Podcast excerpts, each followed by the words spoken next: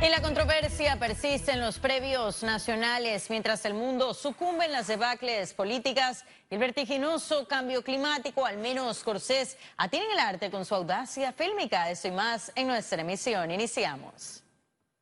Administraciones anteriores vendieron en seis balboas la hectárea en Darien, así se dio a conocer ese jueves en comisión de investigación sobre la deforestación y tal en Darien. Gabriel Montenegro, director de la NATI, compareció ante la comisión donde reveló el precio en el que se vendía la hectárea en el pulmón panameño. Sin embargo, resaltó que dichas transacciones no fueron ilegales. Montenegro señaló que para el desarrollo de las sierras nacionales en los próximos 50 años es necesario establecer un plan de uso de suelos que determine para qué deben ser usados los suelos y así evitar la tala indiscriminada y producir en otras áreas que contribuyan al desarrollo del país que nos ha dejado escandalizado de cómo se ha regalado el país en Panamá. Estamos hablando que hectáreas se han vendido a 6 dólares. El pueblo panameño no conoce eso. Es una locura cómo están regalando el país. Algo que nos llamó poderosamente la atención es que todas las titulaciones que se otorgaron se hizo bajo el visto bueno del Ministerio de Ambiente de administraciones anteriores. Yo creo que esto es un aspecto importante para tener una información clara de qué es lo que ha pasado y qué es lo que está pasando. Es que no me atrevo a llamarles irregularidades porque, porque al final están haciendo las cosas que dice la ley. O sea, usted no deja de cumplir la ley, sino que usted sale del espíritu de la ley, pero están cumpliendo con la ley. Yo no puedo decir que haya ningún tipo de irregularidad en ese sentido.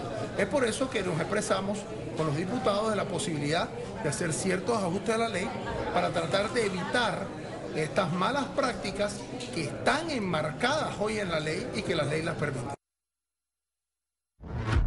Y la Asamblea Nacional aprobó el presupuesto del Canal de Panamá para el año fiscal 2020. Ese presupuesto estima ingresos por 3.426.000.1 dólares y aportes al Tesoro Nacional por 1.824.000.1 dólares. El presupuesto fue actualizado para incorporar la variación surgida producto de la modificación de los peajes a varios segmentos de buques. En el presupuesto se incluyó recursos necesarios por 1.274.000.5 dólares para las operaciones del canal y para el mantenimiento de sus equipos e infraestructuras.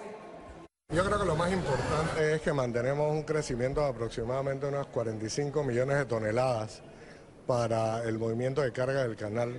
Eso permitirá adicionar con las nuevas tarifas unos 55 millones adicionales de ingresos y un aporte total al, gobierno central de aproximadamente 1.824 millones de balboas. Modificar la constitución sería la única alternativa para celebrar elecciones de diputados suplentes.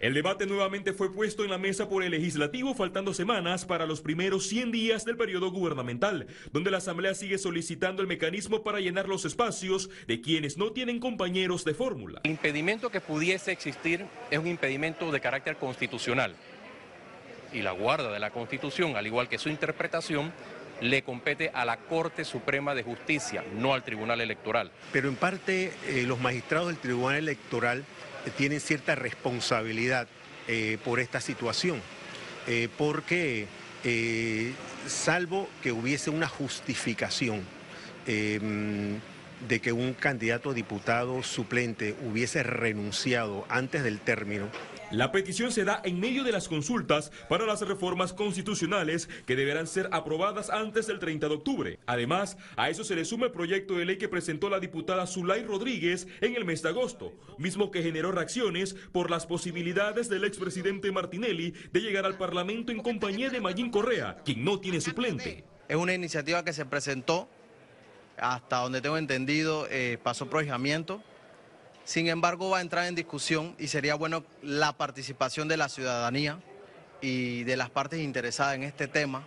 Esto es un asunto de la Asamblea Nacional y de la Corte, no un asunto enteramente del Tribunal Electoral. Lo que yo sí les puedo adelantar es que si nosotros tuviésemos que hacer una elección, el tribunal está preparado con la tecnología necesaria, con el personal capacitado. Aquellos candidatos a diputados eh, que fuera de término se quedaron sin candidato a diputado suplente eh, y que no los reemplazaron, eh, no debieron correr como candidatos a diputado.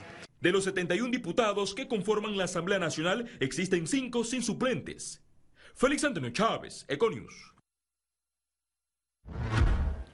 El Ministerio de Salud lanzó Plan Maestro para la Salud de los Niños y Adolescentes. El objetivo es contribuir en la implementación de estrategias e intervenciones necesarias que garanticen la atención integral de ese sector de la población.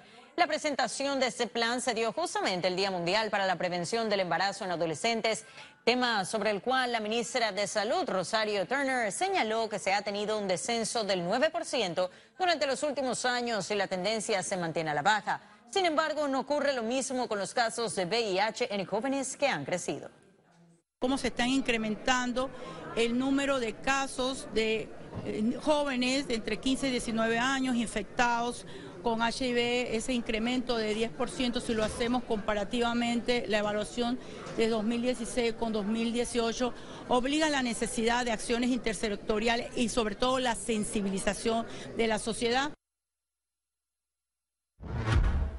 Y en el marco de la Asamblea General de la ONU, los cancilleres de Panamá, Alejandro Ferrer, y de China, Wang Yi, sostuvieron un encuentro donde conversaron sobre comercio e inversiones. Aunque las negociaciones para la concreción de un tratado de libre comercio entre ambos países se mantienen en suspenso, los cancilleres hablaron de cooperación en materia agrícola, el posicionamiento de potenciales exportaciones panameñas en China, la atracción de inversión china en Panamá, cursos y becas de capacitación y la promoción de la oferta turística en Panamá.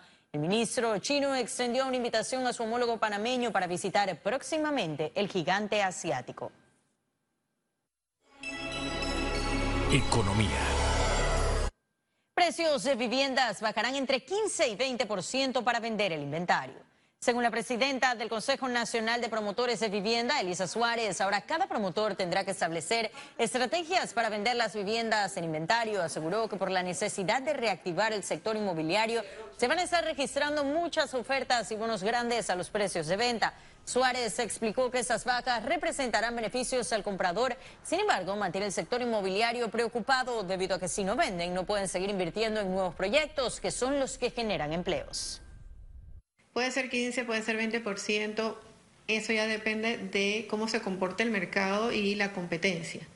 Pero definitivamente eh, vamos a entrar en, en unas reducciones de precios mayores a las que se están dando en este momento. Calculamos en conviviendas de mis agremiados eh, que pueden ser más de 3.000 viviendas. conversando con otros gremios, sabemos que considerando locales comerciales, otro tipo de construcciones, viviendas, pueden ser más de 6.000 a nivel nacional. Eso es muchísimo.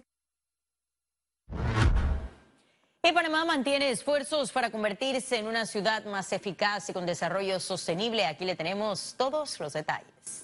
Muchas veces con gobiernos. Panamá registra entre 50 y 60% de avances para convertirse en una Smart City o ciudad inteligente, aseguró Kio Networks, empresa experta en servicios de tecnología de información. Ese 40% adicional que nos está haciendo falta o crecer es un tema de eh, política de Estado en donde tiene que, que realmente eh, enfocarse, ejecutar y consolidar eh, eh, esa, esa integración de la información para brindarle un mejor servicio a los ciudadanos. Con una buena estructura política, administrativa, ya se tiene mucho avanzado. La tecnología va siendo un 20% en realidad y tecnología hay buena aquí, en China, en donde sea. Entonces, lo importante es tener esta clase política y, y en la administración pública que sepa tomar buenas decisiones. En ese camino de transformación, el gobierno de Panamá adelanta una estandarización tecnológica del Estado desde la Autoridad Nacional para la Innovación Gubernamental, AIG. Pero con la estrategia de estandarización que estamos teniendo es precisamente simplificar y decirles a las instituciones del Estado, esto es lo que, esto es lo que hay que hacer, vamos en esta dirección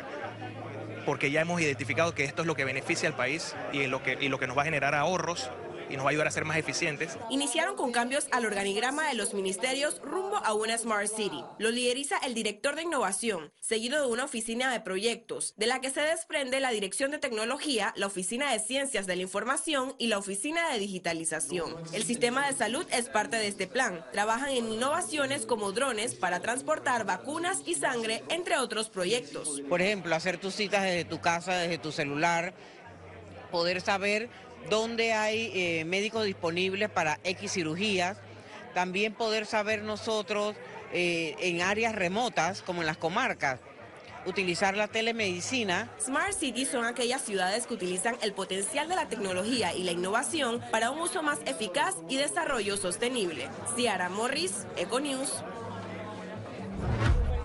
Y ahora sí ha llegado el momento de conocer un resumen de la jornada bursátil de ese jueves 26 de septiembre. Adelante. El Dow Jones cotizó en 26.891 con 12 puntos, baja en 0.30%. El IBEX 35 se situó en 9.129 con 70 puntos, un ascenso de 0.49%. Mientras que la Bolsa de Valores de Panamá cotizó en 453 con 71 puntos, sube en 0.05%. Ahora veamos en detalle el volumen negociado en la Bolsa de Valores de Panamá.